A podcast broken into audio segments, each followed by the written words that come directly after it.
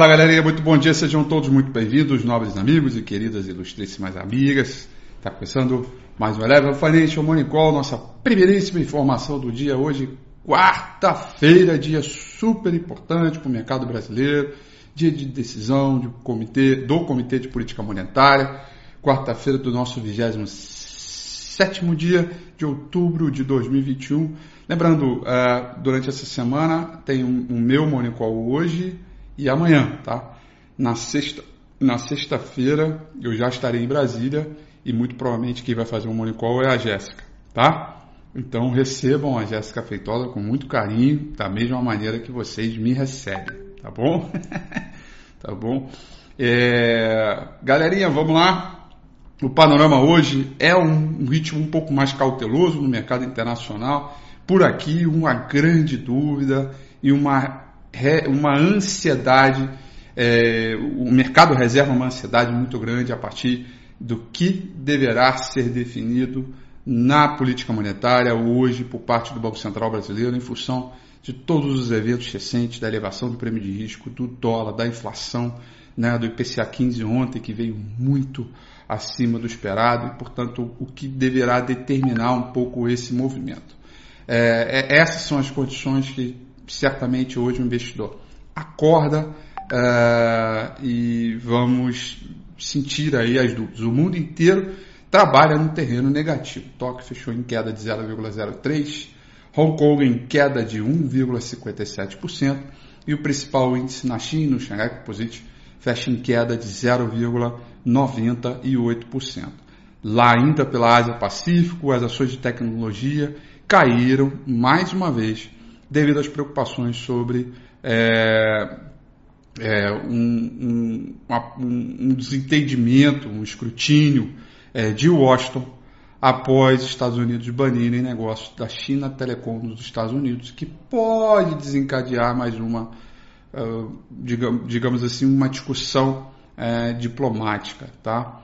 Uh, ainda também há preocupações sobre medo aí, possibilidade né, de, uh, de algum uh, uh, de, de, mais intervenção, o chamado crackdown na China, o que também vai piorando bastante as condições de mercado. Na verdade, eu acho que quando eu digo vai piorando, eu estou até exagerando um pouco, tá? Vai trazendo um cenário de correção diante da realidade que a gente vem assistindo, né? É, entretanto, até agora, a temporada de balanço tem sido de maneira sólida no quadro geral, tá? Persistem as preocupações ainda com o tempo, né, de que o aumento dos custos das matérias-primas, dos salários e dos problemas da cadeia é, de suprimento podem prejudicar as margens e pesar sobre a recuperação da economia global e, evidentemente, também é, sobre a inflação é, no mundo. Então, esse é um ponto que a gente uh, tem uh, um, um, um, um, condicionamento importante aí uh, de mercado. As ações de energia, bancos e mineradoras estão entre os destaques negativos entre as companhias de Eurostock 600, e uma vez que as matérias-primas, no contexto geral, vão caindo. Tá? É... Petróleo segue em queda de 1,19%, petróleo Brent, petróleo WTI em queda de 1,37%, e o principal índice na China, o Shanghai Composite, vai fechando, eh, desculpa, o principal contrato futuro de minério de ferro, é, lá em Dalian, é, vencimento agora para janeiro, a cotação em dólar fechou em queda de 1,20, até uma queda não tão é, importante, não tão considerável assim, mas de qualquer forma vale a pena a gente considerar. Né? Vale a pena a gente pelo menos prestar atenção. A Europa, que abriu mais pesadinha, recupera um pouquinho das mínimas, mas nada muito ainda, digamos assim, é... que seja preocupante do ponto de vista de uma reversão ou algo de, um, de uma aversão ao risco é, intensa. Aliás, por falar em aversão ao risco, é, é importante comentar os treasuries é, de 10 e 30 anos dos Estados Unidos que vão caindo hoje, tá? é, o de 10 anos vai caindo 1% e o de 30 anos vai caindo 1,35%, chamando uma cara de aversão, mais, mais aversão ao risco de alguma, algum cenário de preocupação. Mas, de novo, tratando-se de Europa Estados Unidos, nada é, tão preocupante quanto os movimentos recentes que a gente tem assistido aqui na B3. Tá? Londres praticamente estável, caindo 0,02%, Paris caindo 0,24%, Frankfurt na Alemanha caindo 0,27%. É. Esse é o, é o movimento que a gente tem é, até agora, diante de uma agenda econômica que é super relevante, conforme disse na abertura do Morning Call, quando a gente tem aí é, algumas coisas interessantes, bacanas aí para serem é, observadas. No mercado americano, é, bom, primeiro nós vamos conhecer, a gente já veio os dados de CAGED, agora nós vamos conhecer a taxa de desemprego nacional, que é o PNAD, tá? É, então tá aqui, esse é o ponto. Uh, nove e meia da manhã temos os estoques no atacado e de varejo, tá? É, e pedidos de bens duráveis, esse dado é super importante é, para a gente acompanhar, tá? Depois, às 11 horas e 30 minutos, temos estoque de petróleo, tá? No, nos Estados Unidos. E aí, turma, vamos lá. Acho que é a pauta mais importante do nosso Morning Call hoje aqui, né? Temos a definição da taxa Selic para esta reunião que, que começou ontem e se encerra hoje com a divulgação do dado, né? Vamos lá. É, é, a gente viu uma aceleração de inflação através do IPCA 15 ontem, que foi minar as expectativas mais uma vez, fez com que a curva de juros subisse, fez com que o dólar subisse, e já tem players de mercado aí colocando crescimento zero, zero, zero, zero para 2020 para o ano que vem, né? Ou seja, para 2022. Crescimento zero. Né? Aí quando você lê um troço desse, você, opa, agora, peraí que vamos ver aqui o que, que esses caras estão olhando. Tá? E, e hoje a decisão de política monetária é uma decisão muito difícil. Porque se ele vem menos do que o mercado espera em termos de taxa, o consenso é que ele vai é, subir 1 e 1,5%, tá? É, é, ele, o consenso geral, se pegar aí a mediana das expectativas, é que a taxa Selic hoje é, vai, vai ser elevada em 1,5%, ou seja, atualmente ela está em 6,25%, ela vai para 7,75%, tá? É, e aí depois dá, dá mais um, dá mais um e meio é, ou 1% na próxima reunião. É, a velocidade ela tem muito a ver é, com o movimento que nós tínhamos de taxa de juros é, lá atrás, tá? Que aí eu não vou eu não vou cavucar essa pauta porque hoje em dia é diferente, a cagada já está feita mesmo. É, e, e como vai ser outro comitê lá, para frente, não dá nem para dizer para aprender com o erro, né? é, para essa equipe, mas tudo bem. E aí é o seguinte, é, se ele dá 1%, é porque ele está atrás da curva. Se ele dá, por exemplo, 1,75% ou 2% de elevação, ele diz, ah, está seguindo o que o Paulo Guedes falou, o Banco Central não é mais independente, então também é uma notícia ruim.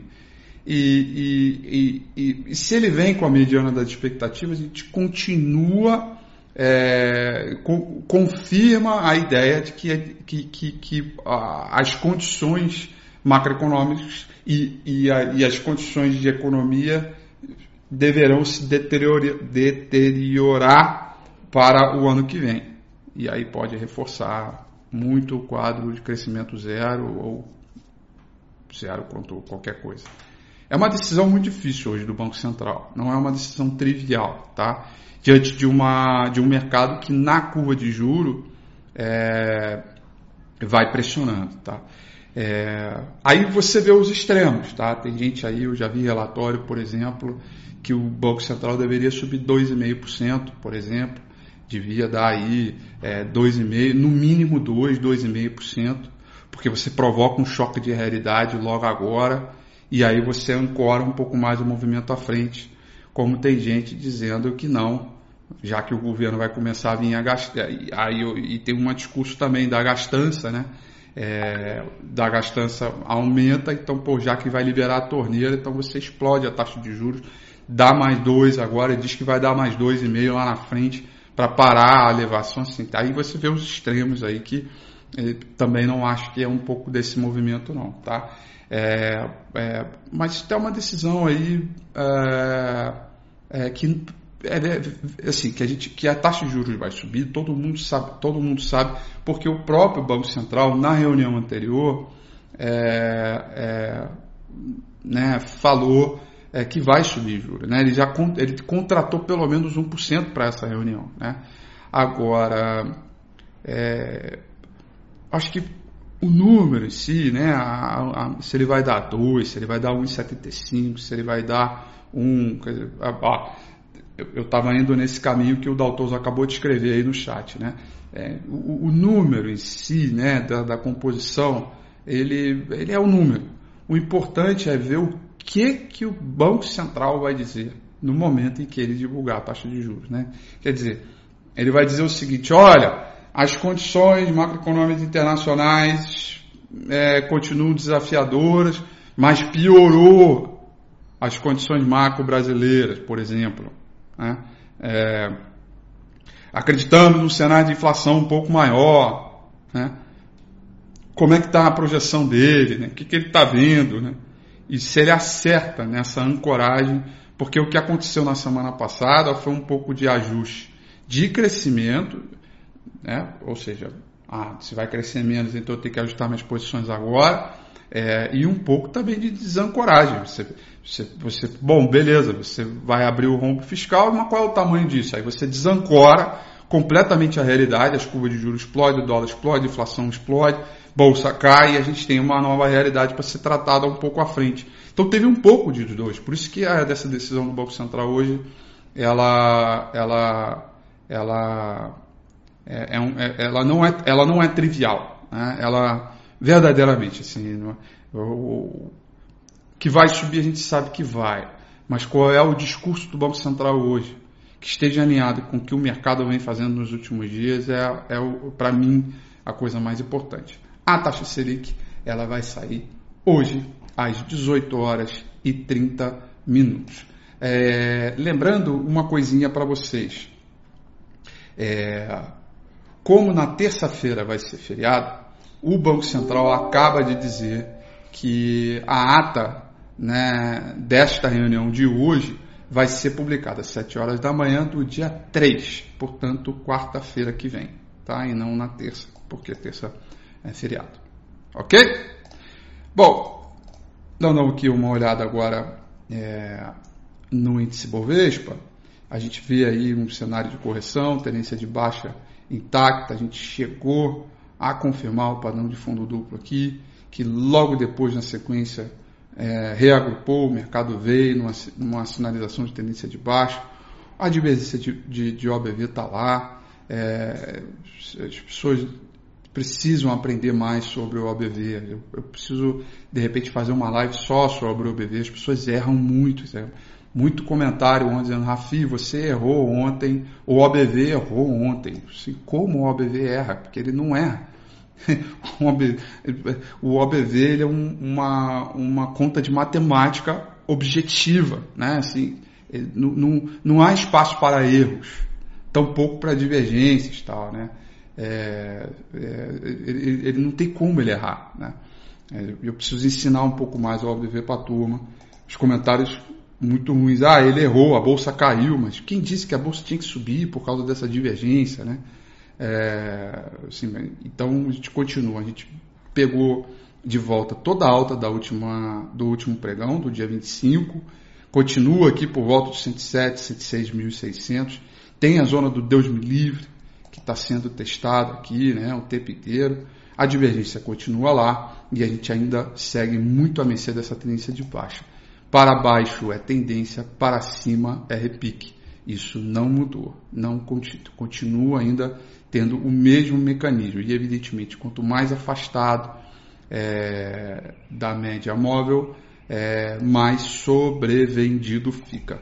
O martelo ele continua aqui, ele foi confirmado, portanto ele ainda tem no mínimo essa mínima aqui dos 103 mil como ponto é, de suporte. Quem é que segura esse mercado? De que maneira esse mercado vai é, trabalhar? Como a gente vai evidenciar as questões deles? Isso a gente é, definitivamente é, definitivamente não dá para a gente saber.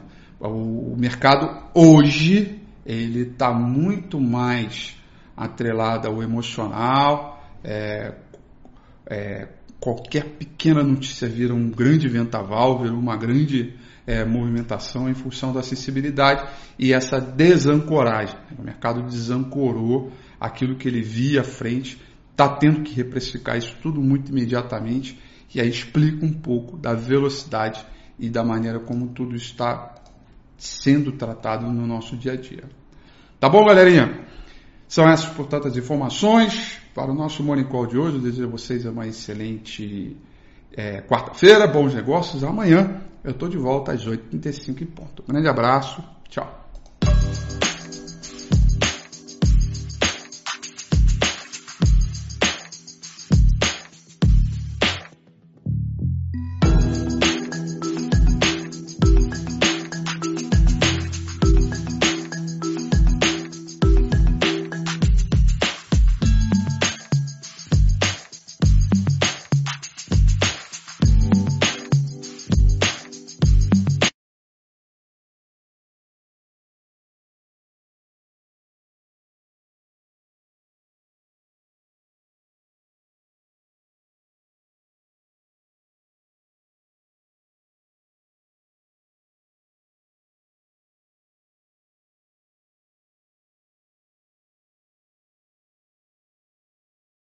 you